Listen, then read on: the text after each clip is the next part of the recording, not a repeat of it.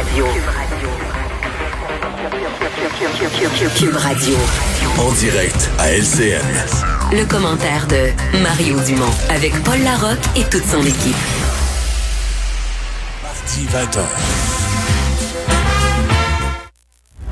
L'équipe. Précisément à 16h, Emmanuel à travers et Mario Dumont avec nous pour euh, commenter l'actualité du jour. Euh, Mario conjoint dans son studio de Cube Radio.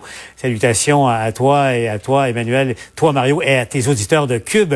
On va aller tout de suite joindre Michel Jean euh, pour se parler, bien sûr, du sujet de l'heure. Et on voit, Michel, à, à quel point ce qui se passe est, est important. Ça supplante la COVID-19, la, la, pandémie en ce moment. Ce mouvement aux États-Unis qui a eu des répercussions euh, ici à Montréal. D'abord au plan politique, Michel, Justin Trudeau à Ottawa et François Legault à Québec euh, ont commenté la situation aujourd'hui. Oui, parce que bon, hier, on, ça fait euh, six jours qu'il y avait des manifestations, qu'on a des manifestations aux États-Unis et euh, importantes. Et tout ça, évidemment, ça ramène à l'avant-plan la question du racisme systémique. C'est quoi le racisme systémique? C'est quand les gens individuellement ne sont pas tellement comme tel racistes, mais qui posent des décisions et que ça fait que les organisations euh, apparaissent comme euh, racistes. Et à Montréal, donc hier, on n'a pas le chiffre officiel, là, mais nos reporters sur place parlaient à un moment donné de jusqu'à 10 000 personnes. Quand on regarde les images du haut des airs, c'était massif comme donc des milliers de personnes descendues dans les rues faut le souligner de façon pacifique. Mais, il y a un mais, Paul, c'est que c'est pas parce que cette manifestation-là était pacifique qu'elle n'exprimait pas de la colère. Loin de là. Les manifestants, quand on leur tendait le micro hier, disaient tous la même chose. Il y a des problèmes au Québec. Il y a des problèmes avec le SPVM euh, également. Et euh, aujourd'hui, donc, euh, évidemment, M. Trudeau, je vais en parler dans un instant, mais d'abord, M. Legault, dans son point de presse quotidien, je lui ai posé la question, M. Legault. vous avez vu ce qui se passe à Montréal hier? Comment vous interprétez et est-ce que selon vous, il y a un problème? M. Legault qui va lui répondre que oui, il y a des problèmes, mais que selon lui, la situation n'est pas aussi grave et dramatique qu'aux États-Unis. François Legault. Je pense qu'il faut se dire la, vérité. Euh, oui, c'est grave ce qu'on voit aux États-Unis. Je pense pas que notre problème soit aussi grave que les Américains, mais en même temps, euh, on peut pas dire qu'on n'a pas de problème. Il y en a des problèmes de profilage racial, manque de représentants dans les forces de l'ordre qui viennent des différentes euh, communautés. Donc, on a encore euh, du travail à faire. On regarde actuellement le rôle des policiers, puis comment s'assurer qu'il n'y ait pas de profilage euh, racial. Puis il y en a malheureusement encore un peu au Québec. C'est pas une majorité, la grande majorité des policiers en font pas, mais il y a effectivement une attention à porter. Alors, les chiffres, Paul, c'est quoi? C'est qu'il y a à peine un peu plus d'un policier sur dix qui est issu des communautés culturelles, euh, communautés noires, arabes ou des euh, Premières Nations. Donc, ça veut dire que neuf policiers sur dix sont des Québécois de souche au SPVM. C'est aussi un rapport en 2019 qui montrait que si vous êtes issu de la communauté noire, arabe ou des Premières Nations, vous avez quatre fois, en fait, 4,6 fois, c'est presque cinq fois, plus de chances de vous faire interpeller par les policiers que si vous êtes euh, un homme ou une femme de race blanche. Alors, les problèmes sont là. Et le premier ministre Trudeau, lui a aussi posé la question à son point de presse euh, quotidien aujourd'hui. M. Trudeau a dit, ça existe, ces choses-là. Il faut les combattre, mais le racisme au Canada reste un problème. Il n'y a pas que les États-Unis qui ont ce problème. Écoutons le premier ministre du Canada. Je vous entends. J'entends vos inquiétudes, votre colère, votre peine. Je vous entends lorsque vous dites que ça vous rappelle des expériences douloureuses de racisme et de discrimination. Je vous écoute et notre gouvernement est là pour vous. Et on agit pour combattre le racisme et la haine sous toutes ses formes. Et vous savez, Paul, j'arrive du centre-ville de Montréal. On a fait euh, des, entrevues sur la rue avec des gens, là, ce qu'on appelle dans, dans, le métier des vox pop. Et une chose m'a frappé. Beaucoup, beaucoup de gens disent oui, il y a un problème de racisme au sein des forces de l'ordre. La majorité, et particulièrement quand je tendais le micro à des gens issus de la communauté noire, il y en a entre autres un qui m'a raconté un épisode personnel où il avait été visé à cause de la couleur euh, de sa peau. Alors, euh, c'est un, un problème réel. Et euh, d'ailleurs, le gouvernement du Québec, là, il y a un livre vert qui est en cours. On va réformer la police et euh, la loi sur la police. Et il y a justement parmi les questions qu'on va aborder, euh, toutes ces questions d'arrestation, d'interpellation de policiers. À Québec, on dit qu'on est, on est conscient du problème. Même si, bien sûr, comme tout le monde le dit, c'est pas la majorité des policiers, mais ça reste un problème que beaucoup de Montréalais estiment réel et que les responsables politiques estiment aussi présent. Voilà, Paul. Michel Jean, direct à Montréal. Merci, euh, Michel. Euh, bon, évidemment, Michel parlait du début de la manifestation principale qui était pacifique, mais vous le savez, ça a dégénéré ensuite. Euh, il y a des gens qui s'en sont donnés à cœur joie, Denis, nombreux actes de vandalisme. Il y a eu euh, plusieurs arrestations, euh, au-delà de, de, 11 selon la police, et ça pourrait augmenter encore. Denis, on le voit là, ces, ces photos parlent d'elles-mêmes, du saccage, il y avait du pillage également. Denis, la mairesse Valérie Plante n'était pas du tout contente tout à l'heure. Absolument pas, hein, parce qu'elle s'est prononcée là-dessus sur ce pillage là, des commerçants qui ont été fermés pendant deux mois euh, ici au centre-ville comme partout. Là. Euh, sauf que là, bon, la réouverture, c'est parti et tout, et tout d'un coup, ben voilà que euh, des gens sans scrupules décident de profiter de cette manifestation, des gens que la mairesse a qualifiés d'imbéciles. Mais elle a eu une, préoccupation également lorsqu'on l'a questionné sur le fait que on est encore en pandémie, on est encore en distanciation, il faut respecter le 2 mètres et tout. Est-ce qu'on s'inquiète ou non de la possible éclosion là qu'il pourrait y avoir à la suite de cette manifestation? Sais, on avançait des milliers, peut-être jusqu'à 10 000 personnes, là, et on s'entend que le 2 mètres entre les manifestants, ben, il n'était pas si évident que ça. On écoute la mairesse. Évidemment que ça me préoccupe parce qu'on met tout en œuvre pour euh, minimiser les risques de contamination et c'est une responsabilité individuelle également. Alors même dans une manifestation, on prend de l'espace, on se, on reste pas collé. Ce n'est pas, c'est pas une bonne idée. Euh, il y avait des, je sais encore une fois qu'il y a eu beaucoup d'efforts qui ont été faits par les organisateurs, mais il va falloir aller plus loin s'il devait y avoir d'autres manifestations euh, pacifiques parce que euh, clairement, il n'y avait pas des deux mètres partout et malgré le port du masque, il y avait de l'espace. Donc, il va falloir qu'ils s'adaptent. C'est important. Il ne faut pas baisser la garde, même dans un contexte aussi important que cette cause-là. Et le prochain test, Paul, pourrait être aussitôt que, le 7, dimanche prochain, alors qu'il y a déjà, on commence déjà à parler de la possibilité d'une manifestation. Euh, alors, est-ce qu'on devrait interdire ça? Est-ce qu'on devrait euh, faire en sorte de baliser davantage? Je crois que c'est pas évident avec autant de monde. Je crois que ces images parlent par elles-mêmes. On écoute euh, la directrice de la santé publique de Montréal dans une perspective de santé publique pure, c'est sûr qu'on n'encourage pas des, rassemblements. Euh, toute la durée de la manifestation, c'est quand même fait dans le calme, avec une certaine distanciation. On voyait beaucoup de gens avec des couvre-visages, puis pour la, fin, évidemment, c'est déplorable ce qu'on voit. Puis c'est beaucoup plus à ce stade-ci un enjeu là, pour nous de, sécurité publique. Mais clairement, ce qu'on souhaiterait, parce que évidemment, il y a le racisme, mais il pourrait y avoir d'autres causes, c'est que euh, dans le contexte de la COVID, les manifestations se fasse et utilise d'autres moyens euh, que des rassemblements. On l'a vu hier soir, Paul, il y avait beaucoup de monde. Euh, il y avait un certain ordre, mais quand ça s'est mis à, dégénérer, la distanciation, elle n'existait plus dans les rues de Montréal. On a été clairement témoins. Paul? Beniterio euh, au centre-ville de Montréal. Merci, euh, Denis. Je me tourne vers Emmanuel euh, et Mario. on va prendre des choses une après l'autre. commençons par la fin. Mario, il y a la manifestation comme telle et il y a ce qui a suivi ensuite. Essayons, nous, de faire une différence entre les deux parce que c'est pas nécessairement les mêmes personnes, mais c'est toujours le même scénario. C'est même, le même film qui se répète, Mario. Ces casseurs ou ces profiteurs ou ces, ou voleurs qui sont donnés à cœur joie encore une fois hier soir. Oui, parce qu'il y a eu une partie de manifestation qui euh, qui était tout simplement l'expression d'une cause, d'une solidarité avec ce qui se passe aux États-Unis, euh, une volonté d'avoir son message entendu. Euh, ça s'est très bien déroulé. Donc, sinon que je comprends que pour les gens de la santé publique, c'est peut-être pas le le moment choisi, le moment idéal pour faire des rassemblements.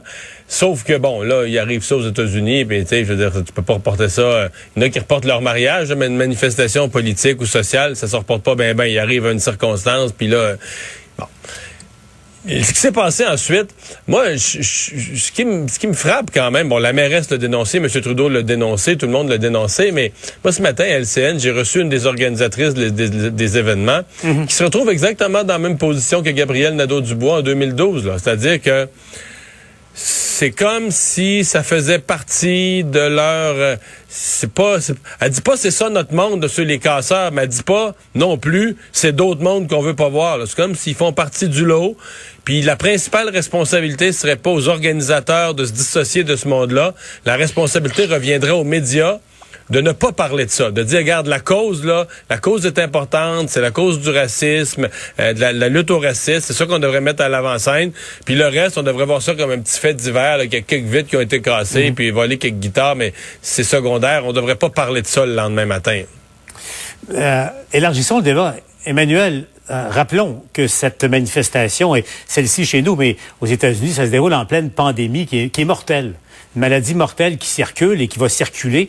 Euh, Drouin le disait, elle craint, elle craint là, que euh, ça, ça en explose. J'en parlais avec euh, François Marquis, le médecin également, qui, euh, qui a ces craintes-là. Euh, Emmanuel, suggestion comme ça, si jamais il y avait une autre manifestation, parce qu'évidemment, la, la cause, elle est brûlante d'actualité maintenant.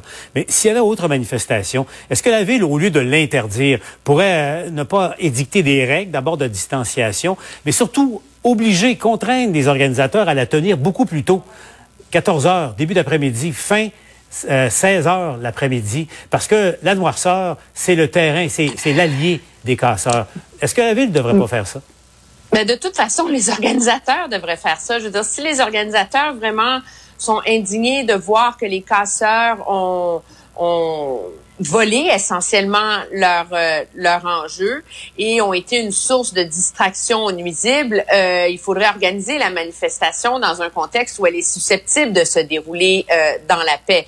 Euh, le problème qu'on a, c'est qu'à partir du moment qu'on est dans des enjeux d'affrontement contre les forces du pouvoir, etc., euh, la ville pourrait bien demander de la faire à 14 heures, mais je pense pas que ça... Je veux dire, on, il y a comme un, un cercle dans les rapports de force qui rend ça difficile.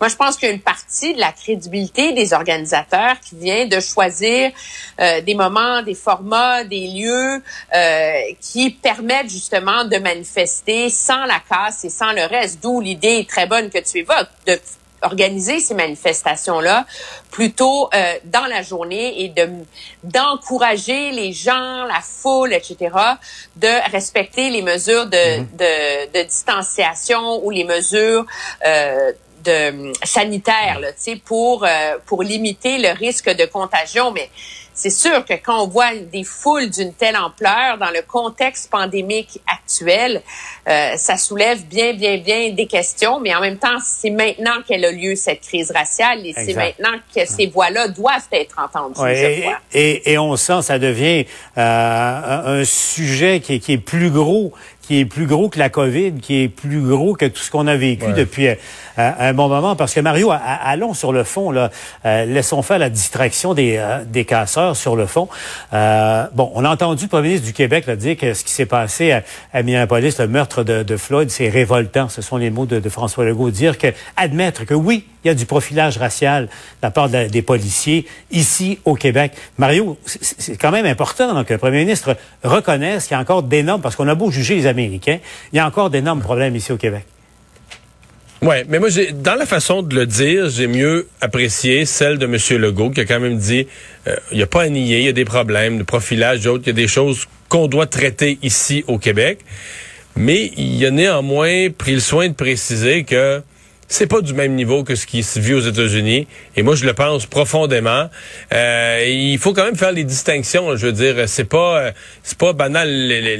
C'est pas, pas qu'il faut pas se comparer à- avec le, le- le pire du groupe là. Mais c'est qu'à un moment donné, il y a une réalité aux États-Unis, une réalité sociale, un racisme profond, complexe. Et euh, excusez-moi, là, mais il n'y a pas d'équivalent au Canada. Ce qui veut pas dire que il faut pas améliorer, euh, ce qui veut pas dire qu'il faut pas travailler. Il y a, des problèmes, mais je trouve, que M. Legault avait là-dessus euh, bien euh, nommé les choses. Alors que Justin Trudeau, on a l'impression qu'il voudrait tellement être le héros de la lutte au racisme qu'il veut comme, c'est comme s'il veut, il en veut du racisme. Tu sais, pour pour devenir un héros, pour devenir le super héros, il veut que le monstre? Il veut que le monstre soit gros pour que le super héros avec sa cape en sorte euh, en sorte champion. Ça, ça comme ça me fatigue un petit peu ça. La- parlons de la situation aux États-Unis parce que je veux vous entendre là-dessus. Euh, vous avez entendu la- l'appel au calme euh, euh, du frère euh, de George Floyd. On verra si ça sera entendu, mais comme moi, vous suivez la situation. Comme moi, vous constatez que c'est un baril de poudre. On l'a vu euh, hier à Washington. Washington, Donald Trump dans, dans son abri euh, nucléaire, euh, confiné à, à la Maison-Blanche, euh, du saccage un peu partout également. Manuel, les États-Unis sont pas très loin de, de, de graves troubles sociaux. Imaginez si la base de Trump, qui est beaucoup armée, décidait de sortir dans un contexte pareil. Tu t'attends à quoi, Emmanuel, à compter de maintenant? Je pense que c'est très difficile de faire des prédictions. Moi, ce qui m'inquiète énormément, c'est que c'est pas la première fois qu'on voit ce genre de crise euh, s'abattre sur les États-Unis sur fond de tensions raciales, de violences policières, etc. Mais là, ce qui est absolument particulier, c'est qu'on a un président des États-Unis qui carbure à ces tensions-là. Il ne fait aucun effort pour les apaiser et pire, il fait tout en son pouvoir pour les exacerber. Donc, euh, en, en, en, attaquant les maires des villes, tu sais, les maires faibles, démocrates, etc. Alors, il y a plus d'État, de peuple américain. Il y a des républicains, puis il y a des démocrates. Il y a le monde qui se tient debout, puis il y a les mollassons. Et donc, dans ce contexte-là, ça devient extrêmement difficile d'avoir une espèce de pont ou de message qui permettent d'apaiser les, les tensions. Et moi, je pense que ça, ça replace énormément de pression sur les épaules des maires de ces villes-là, qui sont aux premières lignes, qui contrôlent à peu près leur force policière, mais pas toujours.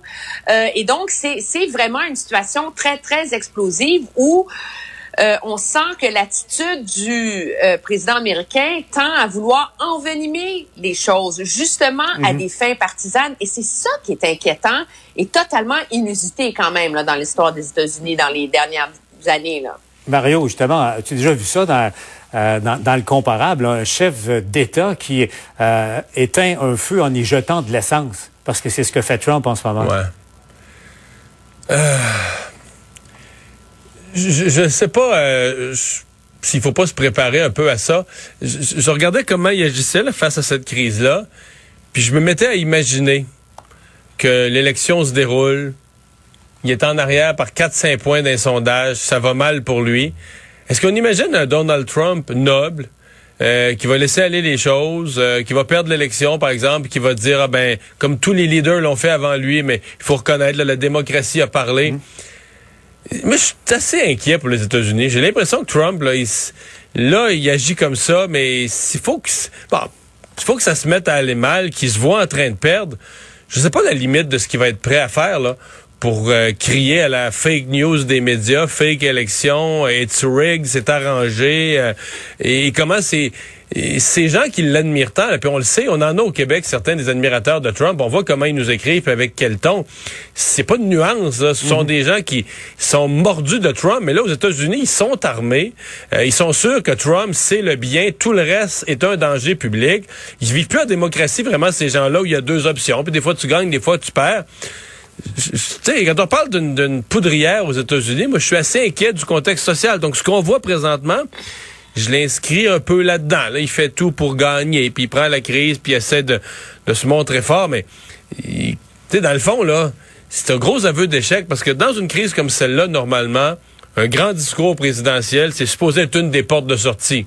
Puis là, il est même plus disponible. Je veux dire, il y a personne qui attend rien de Donald Trump. Il n'est même plus son. Le fait qu'il prenne la parole à un lutrin, fasse des annonces, c'est même plus une des options pour la sortie de crise, là, parce que sa crédibilité est plus là. Le pays est tellement divisé. Lui, il parle juste, il parle juste à une moitié de la population. Là.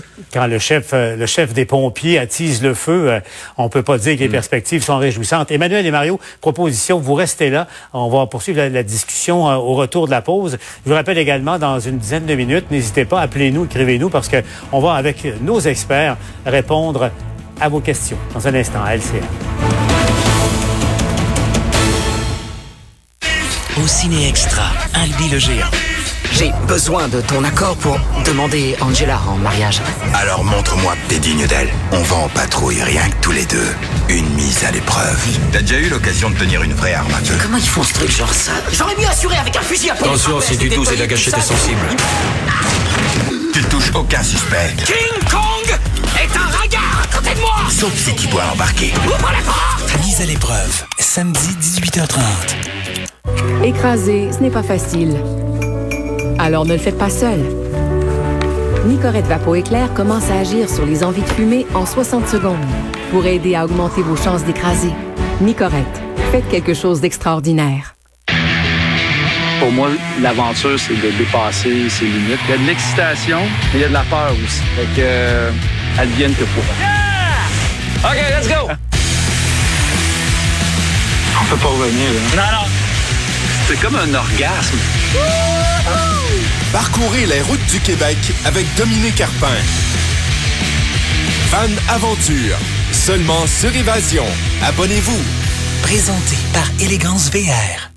Allez donc jouer dehors. Cette phrase qu'on a si souvent entendue prend aujourd'hui un sens complètement différent.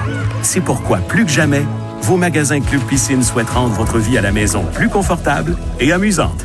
Alors si vous aussi voulez passer un été 100% plaisir, venez faire un tour en magasin et profitez de six mois sans aucun paiement sur toutes nos piscines, spas, barbecue, meubles et gazebos. Cet été, c'est dans votre cour que ça se passe. Merci d'encourager une entreprise 100% d'ici. Chez Raymond Chabot, nous sommes ouverts. Ouverts à vous écouter et à vous aider. De Longueuil à Gaspé, de Sherbrooke à Gatineau. Car pour nos conseillers, vous accompagner en cette période difficile financièrement est notre raison d'être. Nous sommes la Society. Dernière saison. Elliot revient pour conclure son incroyable histoire. Est-ce que c'est toi? C'est moi. Le temps presse. En moins d'une semaine, White Rose expédiera son projet et nous, on sera morts. Gardez Monsieur Alderson sous surveillance permanente. Et qu'est-ce que ça a à voir avec toi Moi, je vais détruire White Rose. C'est terminé. Mr. Robot, dernière saison, jeudi 21h. Alain, il y avait beaucoup d'impatience dans le secteur euh, culturel. Silence radio depuis le début de la pandémie. On sait que l'industrie euh, des arts et du spectacle a été durement touchée, bien évidemment, par la pandémie. Là, le gouvernement Legault là, met de l'argent, beaucoup d'argent sur la table. Oui, il y avait déjà des sommes qui avaient été garanties dans le budget là, qui est pas si long, qui est pas si loin, qu'on a déposé il y a 82 jours. Euh, je veux juste vous rappeler comment ça fait de temps qu'on est là-dedans. Euh, le budget euh, du mois de mars. Donc aujourd'hui, on ajoute au total, incluant le budget, 400 millions de dollars et même le premier ministre a ouvert la porte à des sommes supplémentaires. Pourquoi? Euh, pour, entre autres, les productions télévisuelles, euh, le cinéma, les organismes culturels, les arts de la scène, les projets innovants en musique, la transformation numérique, la bonification de l'aide au festival, les événements artistiques et culturels, l'aide aux artistes et aux écrivains et la promotion de la culture québécoise. C'était très attendu parce que la production télévisuelle et cinématographique, selon des normes très strictes, ça va reprendre le 8 juin. On prévoit également la réouverture des salles de spectacle, cinéma, des théâtres, euh, évidemment en configuration avec nombre restreint de spectateurs d'ici la Saint-Jean-Baptiste, donc le 24 juin. Et je sais pas si vous avez écouté la, la conférence de presse des gens de l'industrie du spectacle. Écoutez, dès le début de la pandémie, le 12 mars, Sophie Préjean nous a expliqué qu'il y avait eu un plateau de tournage où il y a eu une douzaine de personnes qui ont été infectées. Il n'y a pas d'assurance qui couvre la COVID-19 et il n'y a toujours pas d'assurance qui couvre la COVID-19. Donc, quand la production va reprendre, ça va être sur le dos des producteurs de s'assurer que les règles soient respectées. Écoutez la suite. La culture, c'est l'âme du peuple québécois. Les Québécois adorent leurs artistes. L'annonce que nous faisons aujourd'hui donnera, je l'espère, je l'espère, de l'espoir aux artistes du milieu culturel, de toutes disciplines confondues, pour qu'ils se mettent à créer, créer et pour que vous puissiez recommencer à travailler dès maintenant. Je sais pas, je devrais dire ça, mais j'ose le dire. S'il y en a pas assez, on regardera ça. Avant, on n'avait pas de date. C'était le néant. Maintenant, on a quelque chose. On a, on a un espoir. Là. Ça, c'est super important. Aujourd'hui, je sens que c'est une pression qu'on enlève euh, dans le milieu de la culture. On a été le premier milieu affecté. Puis je l'ai toujours dit, la culture sera le dernier wagon du déconfinement le dernier wagon du déconfinement. Et là, Emmanuel, on parle même de reprendre éventuellement des spectacles. C'est le vœu de la ministre avant le 24 juin prochain, mais ce sera pas facile. Ce sera pas facile. Non, parce que reprendre des spectacles, ce sera plus dans les salles de spectacle telles qu'on les imaginait. Est-ce que ça va être un siège sur trois, sur deux qui va être occupé ou on va sauter une allée entre chacun? Ce sera plus, on n'aura plus l'électricité de spectacle avec une foule en délire, cette énergie commune à voir quelque chose ensemble. Mais euh, c'est la nouvelle réalité. Le gouvernement fait ce qu'il peut avec ce qu'il a, et c'est le défi euh, et c'est la raison pour laquelle il vient en aide euh, aux, aux artistes. Moi, je suis surpris de voir qu'on qu'on envisage de faire ça aussi rapidement là, que juste avant la, la, Mhm. la, la Saint-Jean-Baptiste, mais je veux dire, c'est le même, c'est un peu le même problème que qu'on voit en, en Europe où on déconfine beaucoup plus vite et on, on s'apprête à lever les frontières et à permettre la libre circulation. Ouais. À un moment donné, il y a certaines in- industries sont des socles de la société et il faut leur permettre de survivre avec le risque que ça pose ou on les laisse mourir là. Et c'est le cas du tourisme en Europe et c'est le cas du, du milieu Ouais. de la culture ici au Québec et c'est le pari qu'a pris le gouvernement. Mais parlant de Paris, les cafés, les bistrots qui rouvrent en France demain, euh, ça c'est un, c'est un, un gros moment. Mario, parce que mine de rien, euh, ben là on parle de la, de la culture, mais là on- regardons les, les chiffres. Tu as vu le bilan aujourd'hui, euh, euh, 20 morts, c'est 20 de trop, mais c'est beaucoup moins qu'au cours euh, des, des derniers mois, bien sûr. Euh, à peine 295 cas nouveaux, en tout cas euh, en 24 heures. Mario, est-ce que le gouvernement Legault là, qui a déconfiné euh, avant d'avoir euh, les conditions gagnantes assurées sur la table. euh, au fond, c'est le pari est en train d'être remporté en quelque part, en tout cas avec ces chiffres-là aujourd'hui. là. Ouais, ouais. Quoique hier, euh, quand même, on a annoncé, on a reporté le 165 décès sur euh, les jours de mai précédents. Là, on fait cet exercice en fin de mois et ça nous disait quand tu les replaces sur la courbe, tu dis oups, le nombre de décès il diminue, mais peut-être un peu plus lentement qu'on pensait. Euh, les chiffres des hospitalisations sont sont quand même eux encourageants. Donc oui, euh, si on regarde, mettons l'école dans les régions, il y a eu quelques éclosions ici et là. On l'avait dit, c'était impossible qu'il n'y en ait pas, mais dans l'ensemble, ça se passe très bien. À date, à date, l'opération des confinements est plutôt bien réussie. Dans le cas des salles de spectacle, faisons attention avec la date, parce que quand on va donner le feu vert à l'ouverture, je veux dire, c'est pas comme les centres d'achat, tu débarres la porte, les gens, euh, les gens rentrent le lendemain matin, là, ils sont disponibles. Dans une salle de spectacle, il faut que tu puisses monter, monter des spectacles, vendre des billets. Euh, J'ai l'impression que quand on va donner une date, ils vont avoir besoin d'un petit peu de temps là, pour faire euh, faire arriver tout ça. Hum, ouais, ça ne sera pas en, en criant en ciseaux, en criant rideau même. Emmanuel, Mario, toujours un plaisir. On vous retrouve au TVA Nouvelles, bien sûr. On répond à vos questions dans un instant.